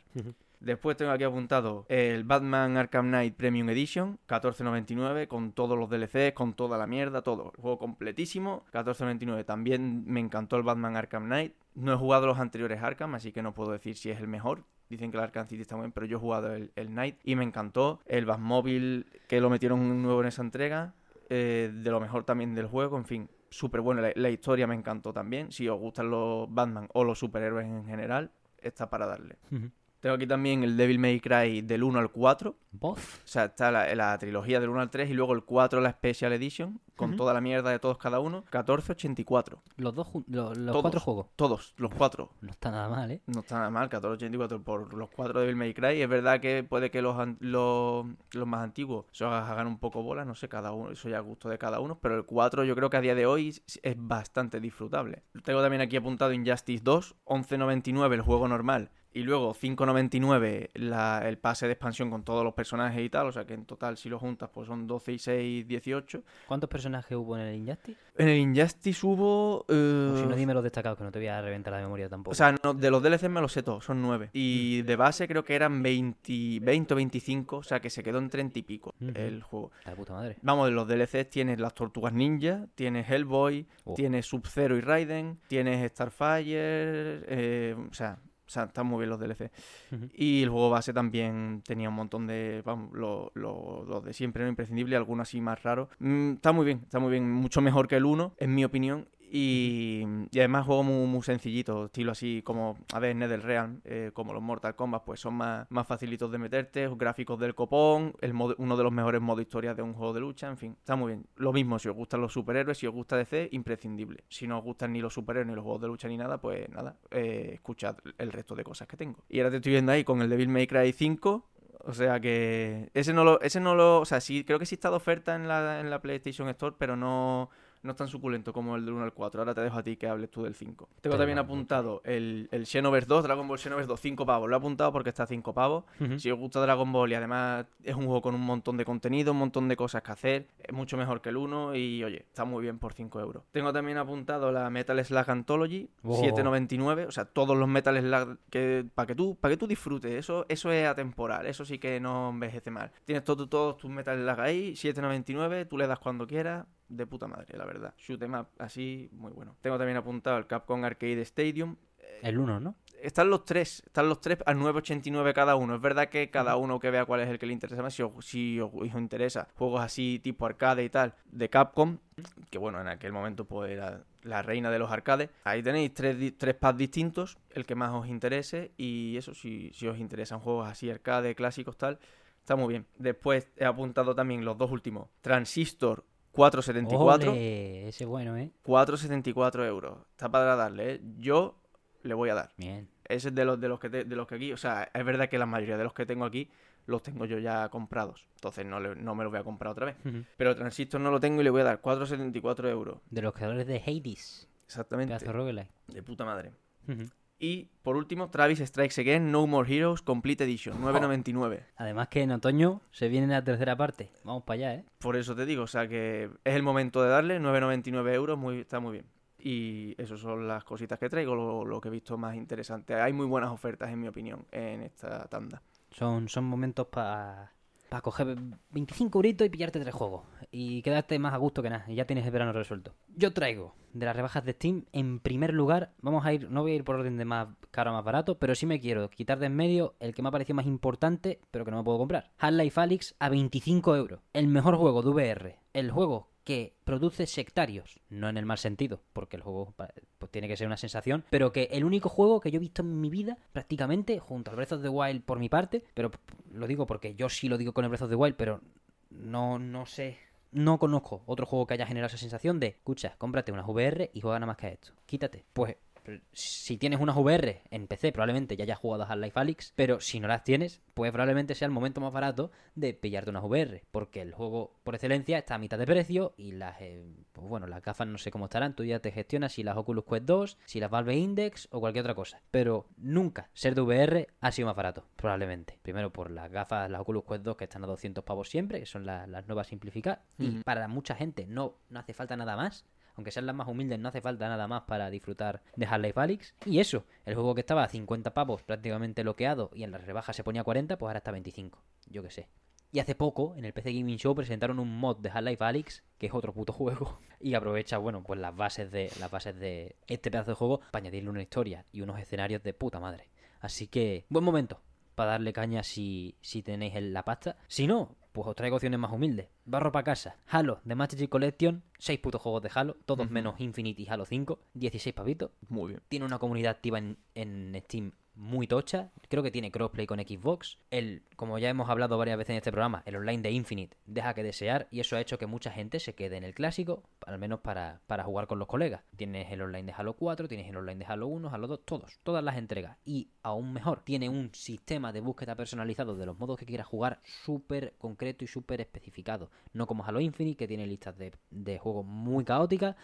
Aquí, por algún motivo, no han traducido estas listas a Infinite, que sería, pues, mover el Excel, ¿no? Prácticamente, porque eso no es algo que dependa de los motores gráficos. Pero eso, Halo Infinite está, Halo Infinite, Halo de Master Chief Collection está primero para pasarte 6 de las mejores historias de shooter en primera persona que se ha visto jamás. Y segundo, pues si puedes convencer a un par de colegas, te puedes pasar primero las campañas en cooperativo, que eso es Halo 100%. 2006 de vuelta me tiemblan las manos. Y luego pues jugar online, a gustísimo. Con, con una comunidad bastante activa para ser un recopilatorio de juego. Luego, Bayonetta. Bueno, obviamente, yo, yo voy a barrer para casa bastante, yo ya pido perdón, ¿eh? Podría haberme explo- explorado y haber ido a, a ciertos indies que me han molado mucho, un packing está de oferta, por ejemplo, pero no me acuerdo el precio. Pero Bayonetta, 5 euros. Bayonetta más Vanquish, 8,98. Basta, basta. Levanten el velo de malla. Salgan a la verdad. O sea, el mito de la caverna. Salgan, salgan ya. Si no, si, si no has pillado este pack a 8,98, todavía estás viendo las sombras de las figuras en la cueva. Sal, basta. O sea, es por ti, no es por mí. Ya cuando. Porque algún día saldrá Bayonetta 3 o habrá. O hablaremos de Bayonetta en este podcast en profundidad y vas a estar en, en, en la, en la cueva. ¿Para qué? O sea, no, basta. No, no vine a hablar. O sea, te podría hablar de, de Que me da igual. Bayonetta más Vanquish, 8.98. Date el homenaje, niño. Ya está, Si se, ha- no, se ha acabado. vas a intentar mirar el sol y se te van a quemar los ojos. No, y si no, vale, no me crees. No me crees con Bayonetta y porque te parecen demasiado viejos. Porque están. Porque es verdad que en comunidad activa no hay. Vale, vale. Metal Gear Rising Revengeance. 5 euros. Un juego que ha subido un más de un mil por ciento su comunidad activa en los últimos meses gracias al poder de los memes. Y no gracias al poder de los memes solo, amigo. Porque tú lo compras por el meme. Pero te quedas por San Kenji Saito, que ahora está de capa caída por Babylon Fall, pero te quedas por Kenji Saito, por Raiden, por Hideo Kojima produciendo y supervisando, y por uno de los mejores gameplay que se ha visto en la puta vida y te puedes echar en cara. La Konami buena, gente. Obviamente porque no hay nadie de Konami gestionando. pero Metal Gear Rising, Revengeance, ¿puede ser tu Metal Gear favorito? Puede serlo, que no te digan que no. El único que ha jugado también puede serlo. También puede serlo. Es más, ¿debería? No, eso ya no. Eso ya no. Métanse los Metal Gear por el culo, que también está el Phantom Pain, por ejemplo, a 750. Pasamos ahora a una zona más relajada, ya estoy tranquilo. Este sí es un juego que también pienso que debería triunfar muchísimo, pero que estoy tranquilo, no me, no me cabreo con lo que ha vendido porque los propios creadores están contentos. The Red Strings Club, desde Construct Team, estudio de Valencia, pues juego dirigido por Jordi de Paco, programado por Jordi de Paco también. Uno de los mejores guiones que me he echado en la cara en, un juego. 4.94.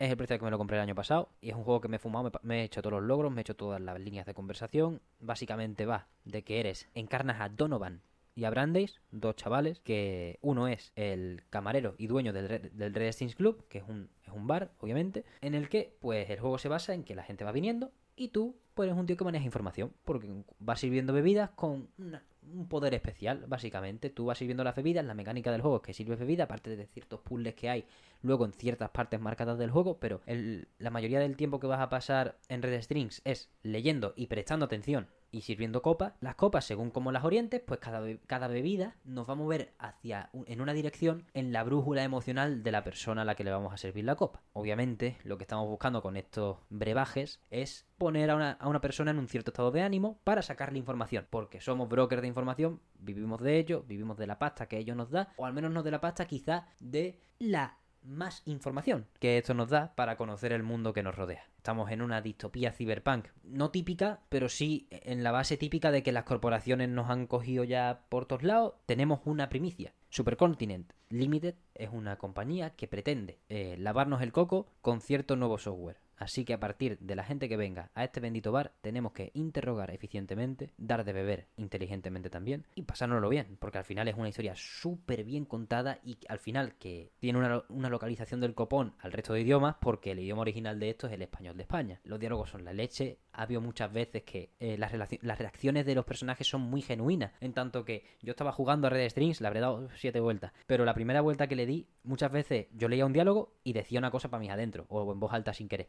Y el siguiente diálogo era esa mierda, porque es como, es natural, es, un, es, una, es una historia escrita naturalmente en tanto que tú dices, por ejemplo, hostia puta lo que acaba de decir este. Y el siguiente diálogo de tu protagonista, el que estás encarnando, es hostia puta, punto. Y es como, es que es verdad, tío, es que a veces parece que no, y Norco y Red Team Club me lo recuerdan mucho, qué fácil es, o qué fácil es no, qué difícil es hacer una conversación natural de en un videojuego. Porque a mí me gustan, las flipadas me gustan como cualquiera. O sea, los diálogos de Metal Gear Rising Revengeance, los diálogos de Devil May Cry 5 de Bayonetta, a tope. Son gente que van de sobrado y que van, porque son unos sobrados, porque son unos fuera de serie. Le he pegado dos hostias al micro con esto. Es lo que pasa cuando hablo de, de estas cosas. Pero en otros tipos de ambientes en los que pesa más el diálogo y leer, está muy bien que todo se, que todo vaya tan fluido y todo vaya tan en volanda. The Real Street Club es un ejemplo sumamente importante para cualquiera que quiera disfrutar de este tipo de, de aventurita. Y además tiene muchos caminos y muchas maneras de disfrutarlo. Sacarte todos los logros es relativamente fácil porque el juego te permite identificar muy bien dónde están los puntos de inflexión en los que la historia varía y en los que obtienes más o menos información. La puedes cagar con las preguntas y puedes llegar al final del juego casi sin nada descubierto. Y es una putada. Eso también está muy guapo. Eh, o te puedes sacar la polla y tenerlo todo descubierto y entonces te sientes Cristo porque el final dura dos momentos. Es pim, pim, pim, pim y ya está. Está guapísimo. Está guapísimo y sumamente recomendable. También por la banda sonora que está en Spotify de Paula Fingerspeed, que está eh, buenísima. Luego, vamos a pasar más rápidamente. Narita Boy 10 pavos.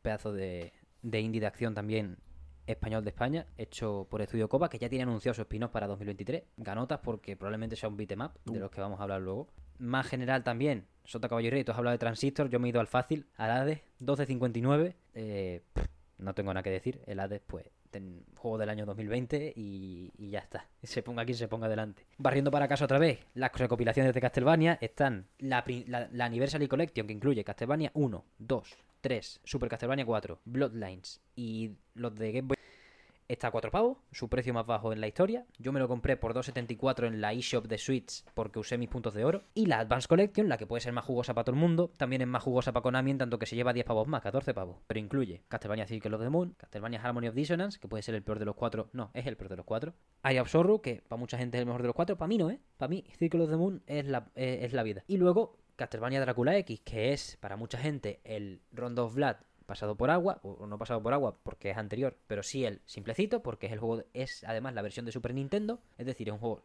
con mucha menos historia y con mucha menos profundidad que Circle of the Moon, Harmony of Dissonance y Art of Sorrow, en tanto que está en un software, en un hardware peor, eh, en un hardware peor, pero es un pepinazo, ¿eh? es el que más me he pasado de todo. O sea, le puedes dar varias vueltas, es entretenidísimo, es, el, es la finura máxima de los Castlevania de, de nivel tras nivel, y no Metroidvania de explorar y backtracking. Ambas colecciones la polla, sobre todo también la Advanced Collection porque trae toda la banda sonora integral aparte, en un menú aparte y te puedes hacer tus playlists de, de cómo Buah. las quieras, así que poquísima broma. Ambos traen además ambas, ambas colecciones, arte inédito, los manuales de los Eso es la juegos polla. antiguos, Eso eso- es la polla. Eso creo que ya lo dijimos en un programa, Sí. pero eso es la polla. eso es lo mejor que hay, sobre todo porque estas colecciones al final, como el Arcade Stadium que tú habías mencionado antes, tienen que servir también como material histórico para las personas que quieran indagar en, en lo retro, que a mí pues me puede, me puede bastante, o me ha podido bastante en los últimos años con este tipo de colecciones también hechas al final. Y voy a acabar ya con dos rápidas. Gris, 424, si te gusta caminar y saltar y ya está, y te gustan los viajes bonitos, es tu juego. A mí me encantó. Si te puede la simpleza mecánica, pues a lo mejor te echa para atrás. Así que un buen plataforma es Wonder Boy de Dragon's Trap a 8 pavos, uno de los juegos más codiciados por la gente en el lanzamiento, durante el lanzamiento de Nintendo Switch, porque era de los pocos juegos indie baratitos que había por ahí que tenían un apartado artístico y jugable sumamente sólido. Wonder Boy de Dotemu también, Sí. pues es uno de los primeros golpes en la mesa que dio la editora y estudio, ahora está más asequible que nunca. Honestamente, yo en Switch me lo, dejó- me lo gocé loco. Me lo gocé loco, loco, loco. Y se me había olvidado. Quería cerrar con Wonder Boy, pero se me había olvidado que tengo en la pantalla del ordenador. Esto lo estoy mirando en el móvil, pero lo tengo en la pantalla del ordenador para hacerle ya la liupa a Javier. Ha dicho Devil May Cry del 1 al 4, 14 con 70 Con 84. con 84. Pues tenemos, si ya os mola del todo y estáis absolutamente locos y tenéis una Play 4 y un PC, también es verdad, tendríais que, que ir, que ir compaginando. Devil May Cry 5 más Virgin Mode, el probablemente el Evangelio, 9.89. No tengo que decir más nada. O sea, como, como lo diga, estamos aquí hasta las 2 de la tarde. como me ponga a hablar yo de esto. Pero, por favor, salid de la cueva. Es un temita, es un temita. Vamos, creo que también tenéis la... eh, para el que no tenga PC o cualquier cosa, si le quiere dar en la Play, también tenéis el, el Devil May Cry 5 Deluxe más Uh. Virgil por 20 pavos. O sea que está muy bien también. No, o sea, Devil May Cry 5 es un juego que vale 1.200 euros. Sí, te lo están, te lo están regalando. Te lo están regalando. O sea, te están haciendo un descuento de 1.180 euros en Play 4 y de 1.190 más o menos en PC. Así que, ya sabéis, eh, de la cueva. Y no lo digo en plan, o sea, eh, me gusta la gracia porque son juegos que de verdad yo quiero que la gente juegue, pero cada uno tiene su juego, cada uno tiene que salir de sus cuevas. Claro. Yo seguro que tengo Sí, cuevas sí, que sí. explorar y las rebajas de Steam son un buen momento para salir de ellas. Yo os hablo de los juegos de acción más camilla o más platinum, Capcom en este caso con Devil May Cry, pero a lo mejor mañana me viene alguien, no tío, es que no has probado el, por ejemplo, el Way of the Sojourner, que está en Game Pass y me lo, lo voy a probar. Pues ese a lo mejor te puede salir de la cueva de los juegos de cartas, que es un pedazo de juego de cartas, y ya cada uno que busque por donde cojea para explorar, porque al final está guapo, esto en las rebajas, lo guapo es explorar, ya lo dijimos... ¿Con qué? ¿De qué estábamos hablando el otro día? Que, Lo del indie... Claro, lo de, lo, de las, lo de las demos de Steam Ah, lo de las demos de Steam. lo mismo, lo mismo, pero en vez de, en vez de con demos y probarte un poquito, es ya intentar involucrarte en la experiencia a tope y en el género a tope. Dar el paso, esto ya no es una demo, pero bueno, por el precio al que están algunos, yo creo que tampoco te vas a... No vas a perder todo tu sistema financiero por eso. Joder, es que imagínate que tú te pegas, te fumas el transistor en Play 4 y ahora dices, ¿el ADA cuánto está? A 12.59, caballero. Y ya te has pasado los roguelikes, ya no tienes que jugar más. ya, no, ya no tienes que jugar más. Ya si quieres el Cell por, por, por el disfrute y el Isaac por, por el asco que dan los bichos. que son muy feos. Uf, pero Isaac. que está muy bien, el Isaac es un tema. Pero eso, ya con esos dos, pelotazo, pelo- pelotazo uno, pelotazo, pelotazo dos al cuadrado, ya para qué más. Pues lo mismo con, yo que sé, bayoneta más Vanquish o bayoneta y te pillas el de May Cry 5, pff, absolutos pelotazos. Al final cada uno tiene cada uno tiene sus propios caminos pendientes por recorrer. Esperamos eh, durante estas rebajas pues durante el verano, pues hablaros de un par de jueguitos que hayamos descubierto que nos hayan abierto los ojos acerca de ciertos géneros, de ciertos directores o de ciertos estudios.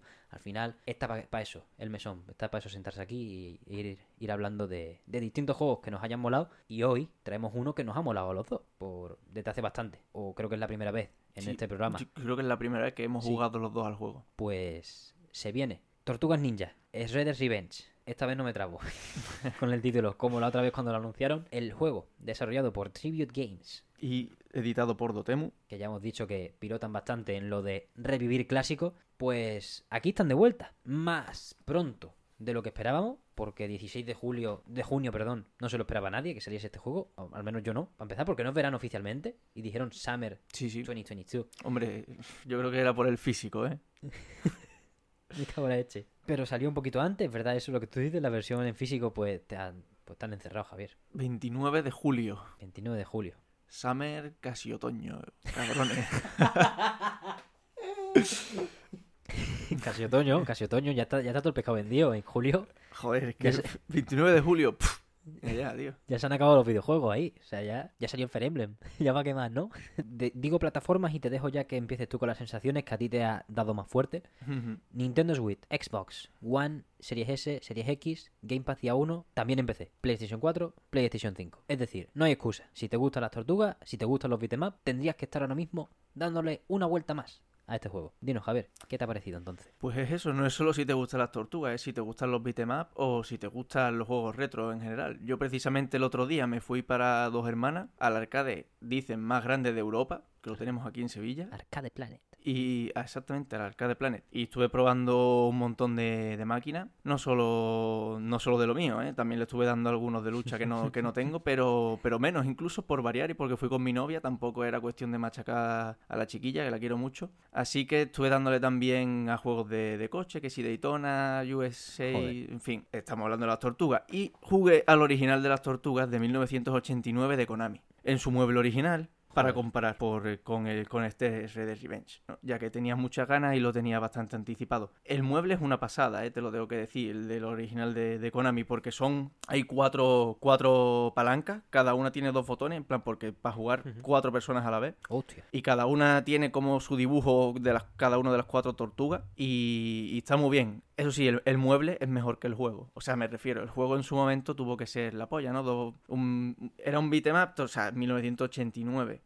No habría mucho más donde... Pero ha envejecido mal. Sobre todo por el sistema de, de control. Se nota muchísimo más tosco. Un botón para atacar, otro para saltar. Si saltas y luego atacas, hacer la patada... La dive kick, esta que también está en, en el Red Dead Revenge. Porque es a lo que voy, que es que Red Dead Revenge, pese a que tú, a que tú lo veas con su estética súper retro, que parece que es eso, como, como los antiguos, como los de Konami, este, el de 1989, el Turtles in Time, que salió un par de años después, en realidad poco tiene que ver jugablemente, y es que eh, se, se siente y tiene la finura de los mejores juegos actuales en cuanto a en cuanto a jugabilidad. O yo por lo menos lo he, lo he sentido así, después de haber jugado a los antiguos. O sea que en, mi opinión reúne lo mejor de ambos mundos. En ese sentido. No sé qué, qué te ha parecido a ti, pero ya te digo, yo después de haber jugado el original, joder, ¿eh? Mira que amo, que amo, a, las- que amo a las tortugas, que son mis quelonios favoritos, mis quelonios favoritos, pero, pero no. Ese, y el mueble era una pasada y yo lo tendría en mi casa, pero de, de exposición, ¿eh? Porque era durísimo jugar a eso. Encima te acababan doliendo los ojos y todo de la, de la pantalla. Estoy de acuerdo con todo lo que has dicho de, de cómo juntas y de cómo. Y el acabado del pixel art es finísimo. O sea, me, encanta hasta la- las expresiones de las tortugas y de todos los personajes son bastante tochas. Para lo que para lo que yo me esperaba, ¿eh? Que tengo que decir que. Bueno, creo que ya lo dijimos en el programa en el que se anunció. Yo no he sido, yo no he sido profeta o evangelista de este juego. Más evangelista, ¿no? Se suele decir. Em, porque, a ver, es difícil fiarse, ¿no? Siempre de, de Konami, de Nickelodeon, que se junten para hacer algo, pero es verdad que en este caso los estudios involucrados son, primero, un- una editora barra estudio que ya ha demostrado su bagaje y sus tablas en esto de revivir clásicos. Hemos hablado del Wonder Boy antes, pero podemos hablar de uno que es prácticamente pues el papa de este, el Street of Rage 4. Un tema serio, lo de Street of Rage 4, y es un tema serio de las Tortugas Ninja. Yo no creo que uno anule al otro en cuanto a Street of Rage y Tortugas Ninja. No quiero entrar mucho en comparaciones, pero para cerrarla rápido, bueno, si tú quieres añadir lo que quieras, pero em, eh, desde mi punto de vista, uno está para los clásicos comíos de que es más difícil meterle caña, hablando de que he jugado a los dos, además recientemente. Uno está para los comíos de meterle caña de que se sabe en el convito y el palanqueo y otro está para, para mí, al final. Y yo, si el Michelangelo, por ejemplo, yo me lo he pasado con Michelangelo una vez, con Leonardo otra. Me ha gustado mucho más Michelangelo por, porque es rápido. Una cosa de los beat'em up que me revienta es cuando tu personaje es lento. O es más rápido el rival. Eso lo odio. Hay gente que odia que meter poco daño. Michelangelo tiene poco daño, por, por consecuencia, su velocidad. Pero cuando veo a Michelangelo, pa, pa, pa, metiendo, y el, y el ataque pulsado es girar el nunchaku y pegarle una, una más cada uno, a mí la verdad que me entré en la zona muy rápido. Es más, me lo pasé de una. La primera vez que me lo pasé, me lo pasé de una. Jugando online con un colega y dejando la sala abierta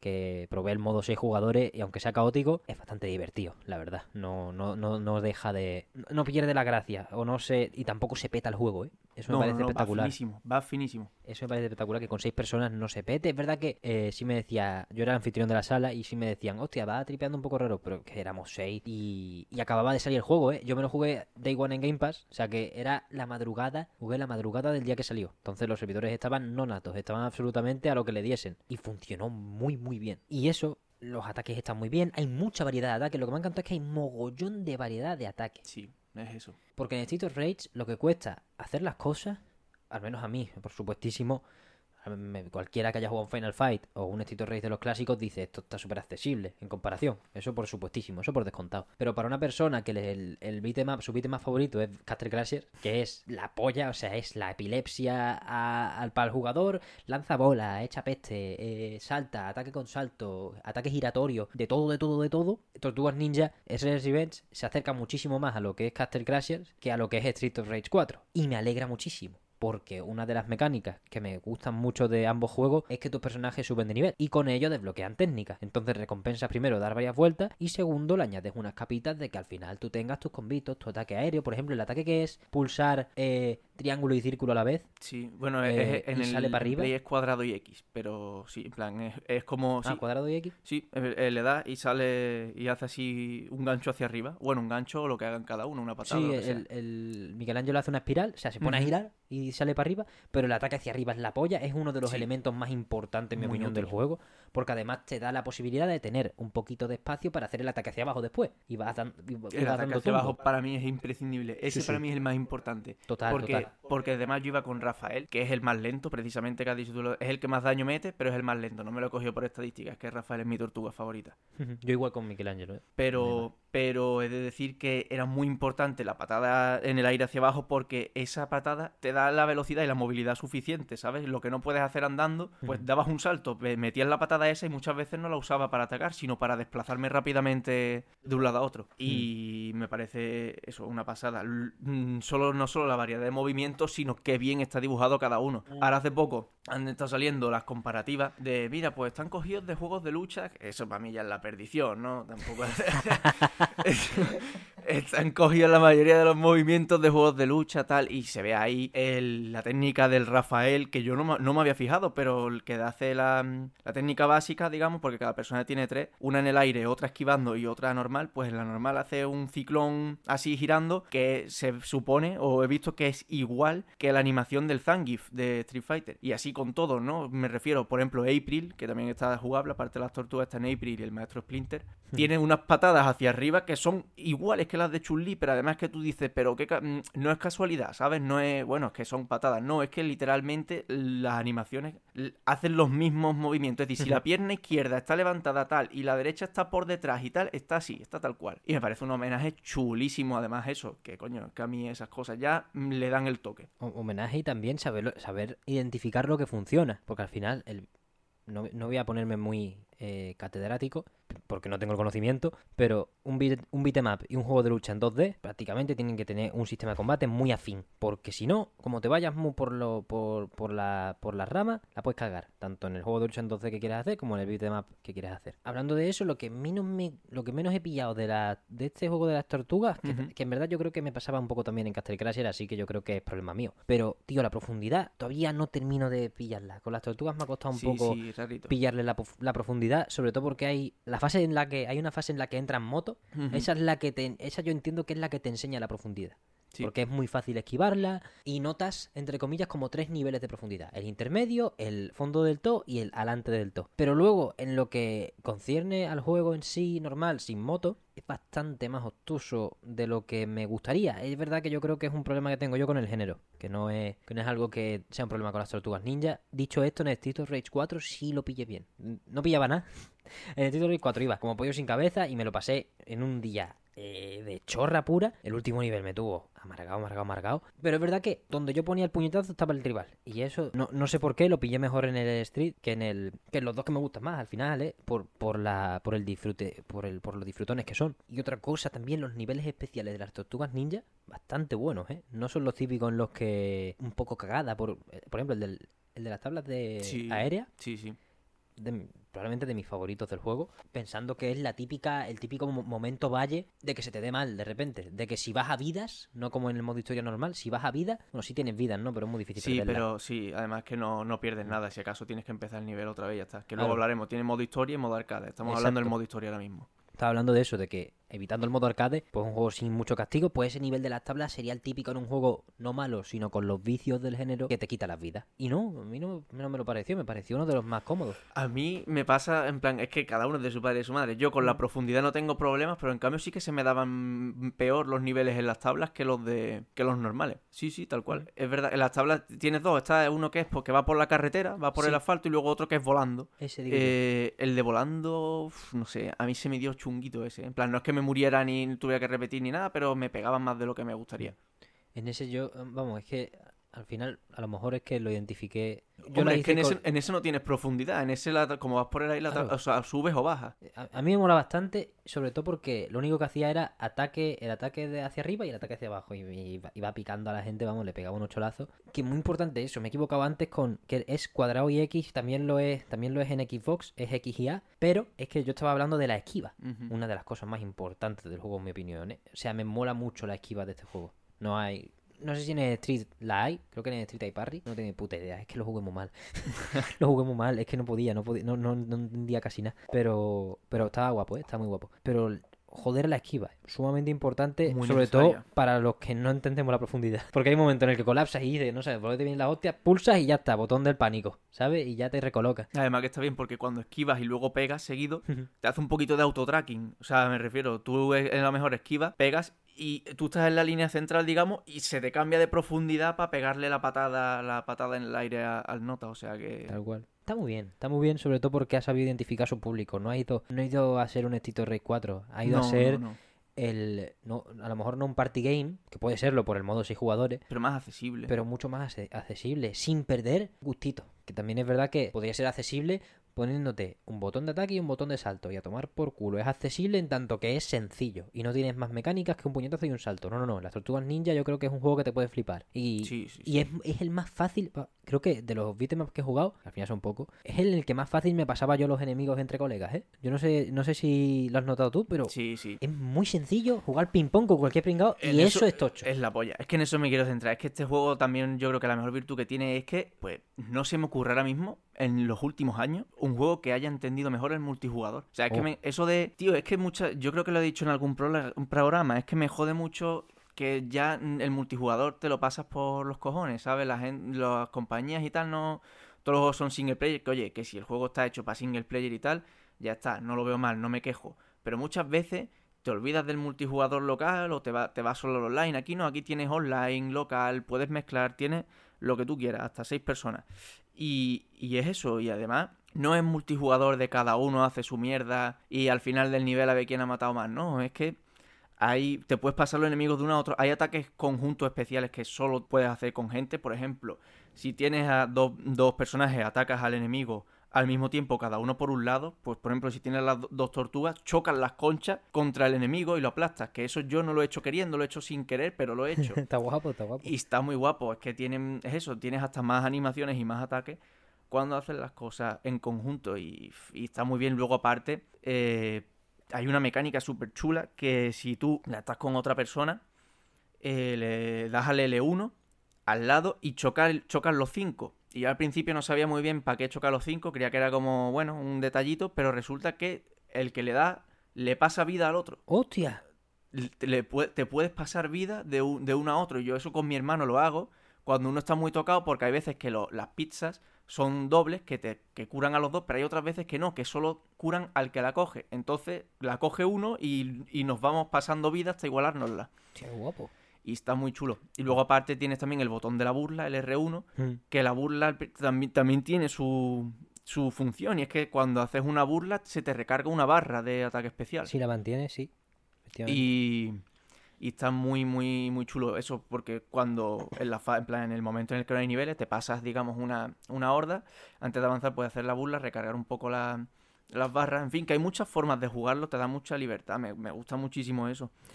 Y además te, te es eso, te ofrece muchas formas de jugarlo y, y muy yo lo veo muy rejugable. De hecho, antes de acabarme siquiera la historia, me quedaban los dos últimos niveles y ya me estaba rejugando los anteriores porque no estaba mi hermano y para jugar yo solo digo, bueno, voy a acabármelo con él.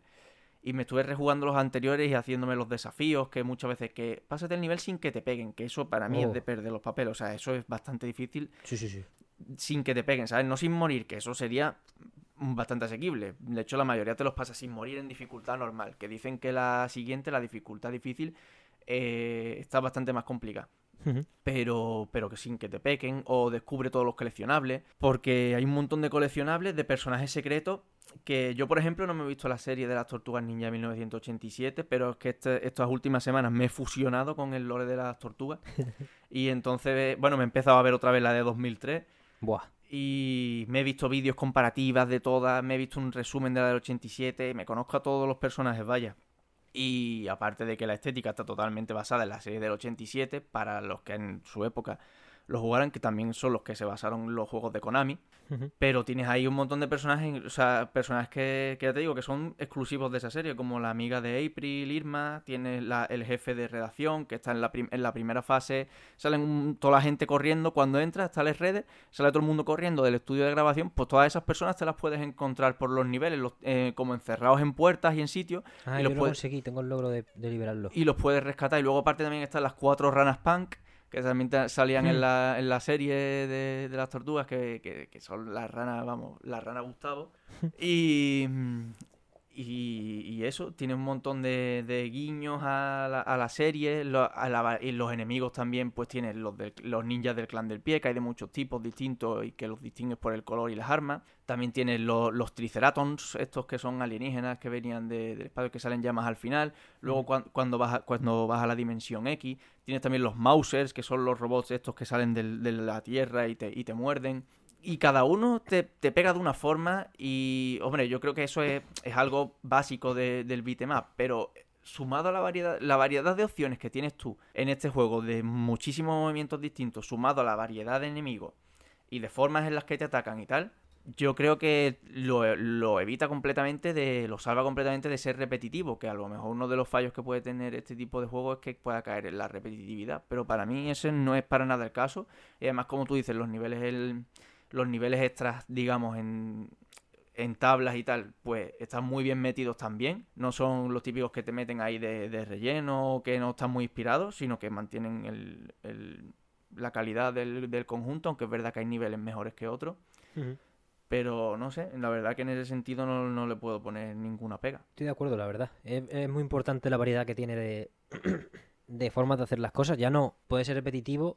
Yo no creo que pueda ser repetitivo porque tienes, es que tienes muchas herramientas para evitarlo. Primero, todos los movimientos que tiene ya un personaje. Segundo, que tienes seis personajes y luego siete cuando te pasas la historia. Te Ujú. bloqueas a Casey Jones. Y segundo, al ser un juego que te invita bastante a dejar la sala en abierto y que venga gente, las sinergias que se pueden, las sinergias que se generan dependiendo de las personas, dependiendo del personaje y de la manera de jugar de cada uno según el momento, hacen que eh, muy difícilmente dos runs de Tortugas Ninja Red Revenge, aunque sean con la misma dificultad del mismo personaje, se parezcan en lo más mínimo. Y eso es muy tocho. Eso es muy tocho. Un detallito que, que tengo que decir del multijugador, que eso a mí me pareció una genialidad también. Ese tipo de toques de, de genialidad, ¿no? Y el- uno de los de ese estilo era que tú, como has dicho, puedes dejar la partida en abierto, la gente se puede unir a tu partida en medio del nivel, salirse en el siguiente, no sé qué, total libertad, ¿no? Mientras se mantenga el anfitrión, la gente va y viene, Sí. pues eh, se ajusta la cantidad de enemigos que hay. Eso es muy importante. Es muy importante para, para, para calibrar la dificultad, para calibrar que todo funcione bien, y es que se ajusta en tiempo real, me refiero, si en medio de la partida se mete gente, se meten dos o tres personas más, se ajustan los enemigos que van a aparecer a partir de ese momento, están ajustados a esa cantidad, si luego se va la gente, se vuelven a ajustar y a partir de ese momento aparecen ajustados. Me parece pues el toquecito de, de, genialidad, pero también al mismo tiempo que muy necesario para, para este tipo de juegos. Es la finura, es la finura que, que tiene que tiene Dotemu, y en este caso Tribute Games, desarrollando desarrollando el juego, que no, que no han tenido nunca, bajo mi punto de vista, ningún otro reboot, vuelta de los orígenes, vuelta de no sé qué, de juegos retro que no que no son que no son Cristo, quiero decir que no son la mayor IP de la historia. Por ejemplo, un Street of Rage 4 sin Dotemu no me lo imagino. Un Tortugas Ninja me lo imaginaba mucho peor, aunque habiendo visto ya Street of Rage 4 y cómo respetan el material original y a la vez le dan el toque y con Wonder Boy lo mismo, se nota tela que van sabiendo, también obviamente esto es otro estudio, quiero ver más cosas de esta gente, o sea, yo no sé quién hace el Metal Look Tactics, pero si no va bien, que se lo den. Tengo que decirte una cosa, ¿eh? De Tribute Games. Sí. Que son ex trabajadores de, Ubisoft. Hostia. Claro, son, es un estudio francés, ¿verdad? Son ex trabajadores de, Ubisoft que, ya estuvieron haciendo un par de jueguitos de, las tortugas ninja de la época, porque hubo una época que Ubisoft hacía juegos de las tortugas ninja y luego tienen alguno que otro más, ¿eh? Lo que pasa es que ahora mismo no me acuerdo muy bien, pero me quedé con eso, con que eran, con que estaban antes en Ubisoft, hicieron un juego de las tortugas ninja, entre otros uno de la Play 2 que tengo yo. Pues muy buen año para los ex trabajadores de Ubisoft. Tienen las Tortugas Ninja y Have a Nice Death, que está en acceso anticipado en Steam, que es otro puto juegazo. Hombre, cuando se juntan bien, cuando se juntan bien, es verdad que muchas, la mayoría de las veces es, se juntan mal, pero cuando se juntan bien veteranos de la industria, muy difícil es que salga algo, muy, muy difícil es que salga rana y que no tenga que estar atento uno al proyecto que tengan entre manos. Por ejemplo, ahora está la Riders también, que es de ex trabajadores de DICE, en concreto de Battlefield, y básicamente están haciendo un shooter loco. Que es verdad que no, que creo que no tiene campaña, que es lo que me toca a mí los cojones, pero es que, eh, ¿tú lo has visto, tío? Es que tiene la cámara tan lejos, es una cámara que, es una cámara en tercera persona, tan lejos que sí, o sea, si eso es gameplay de verdad, que tenía pinta de que sí, pero como no tiene ahora fecha y no sé qué, pues uno se puede, puede pararse a pensar de que no, nos vendieron un poco la moto en, el, en los Game Awards del año pasado. Pero a mí me calentó bastante, sin ser de shooter, porque la cámara era Battlefront en cuanto está en, en, lo que está alejada, pero mucho más hipervitaminado. Era como si estuviese jugando en ultra wide. Y esas cosas a mí me molan bastante, porque también me recuerdan a Vanquish cuando pillas todo el impulso. A Riders, si tuviese campaña, eh, compra obligatoria. Como no la tiene, ya veremos. En fin, Tortugas Ninja, Javier. Más apuntes. Yo estoy muy contento con este juego. En, no, quería fliparme en exceso a la hora de hablar de él, porque sí me parece que el enfoque es humilde y se tiene que quedar ahí. Pero es que es verdad que ha hecho cosas, muchas cosas muy bien, como tú bien has, señalado. Así que no, no merece.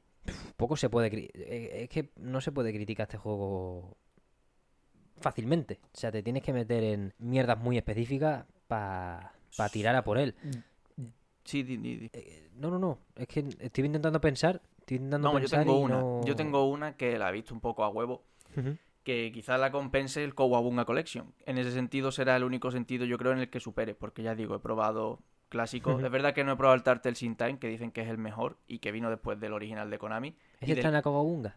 También. Y del que bebe muchísimo Red Dead Revenge. De hecho, el deslizador este que tiene las tortugas y todo también está ahí. O sea, se basa mucho en eso. Lo de lanzar a los enemigos porque tú los puedes agarrar y lanzarlos contra la pantalla. también, o sea, ahí tiene un montón de referencias a Turtles in Time, que era el mejor hasta, hasta, hasta que ha salido este. Y lo que a mí me falta es un poco lo que hemos dicho antes con, con lo del Castlevania y tal, que es hmm. un poquito de, de museo, un poquito de galería, un poquito de... Homenaje, ¿no? Un poquito de homenaje, y un poquito de... Aquí tienes arte conceptual de de, de, Kevin Eastman, Peter Lane, ¿no? En plan, me refiero del cómic original. Aquí tienes un poquito de. Ya que está tan basado en las tortugas de la serie del 87, pues mira, aquí tienes un poquito de curiosidades, aquí tienes un poquito de tal. Es, ese toquecito, ¿no? También de más. Es verdad que estoy más acostumbrado a verlo en recopilatorios, por eso digo que quizás, o casi seguro, lo veamos en la Kowabunga Collection, pero me hubiera venido también bien en, este juego por tener un poquito más de contenido extra, que aparte de eso no tengo nada que decir. La banda sonora, que, que eso quería decirlo, la banda sonora a mí me ha gustado bastante, tienen reediciones de temas clásicos. Por ejemplo, la intro mítica de las Tortugas Ninja le han hecho una reedición con, con temas vocales incluso. Y además lo que es la música, digamos, beat más puro, la música de los niveles, está a cargo de Tiago T. López, que yo no lo conocía, pero el que estuvo al cargo en Sonic Manía. Así Oye, que... No, está muy bien, ¿eh? Está muy, muy bien la música del Tortuga. Dicho esto, o sea, Tortugas Ninja RR Revenge, recomendado. Ya, eh, obviamente el consenso era ese, iba a ser ese. Pero que creo que sí se cumple la regla de un beat'em up al año, ¿eh? Que hablamos, de la que hablamos hace tiempo. Yo otro no me fumo. o sea, quiero, no quiero masterizar este, pero sí me apetece, o tengo el, picorcillo, de darle varias vueltas a este y si sale otro cerca parecido, que le den por saco. No me entran, no me entra otro ahora. Es así, a mí no me apetece ahora mismo otro. Mm, Creo que los beat'em up tienen ese problema de que cuando entras en un sistema, por ejemplo, a mí me pasó con Castle Crashers y no durante un año, durante varios años, no te entra otro. Porque haces clic, esperas el combo de girar la espada, esperas el combo de subir con la magia y si no está, no está. Pues con las tortugas es lo mismo. En cuanto yo juego un beat'em up y no haya ataque hacia arriba y luego puedas picar hacia abajo, eh, me sale espuma por la boca. A no ser que haya pasado dos años o un año y medio de este lanzamiento. Tiene crossplay, por cierto, para todo el que se lo quiera comprar. Puede hacer Xbox y party. PC. Ah, equipo y PC. De momento solo No Xbox y PC, tío. Me cago en la madre. Yo pensé que era con todas. Ojalá fuera con todas, además que le sentaría de puta madre este juego. si yo te iba a decir de darnos una vuelta, me cago en la leche, pues nada. Pues habrá que, habrá que hacerlo en local. También es un juego que se presta mucho a local, Sí, sí, porque sí. Lo, lo precioso de los beat'em up es que no hay pantalla partida, Exacto. gracias a Dios. Y además que Entonces- te hace una vuelta en local en el arcade, que el arcade, el arcade no me lo he pasado, eso tú te lo coges en el arcade y te das una run entera, que serán como dos horitas o así, Mm, dos horitas.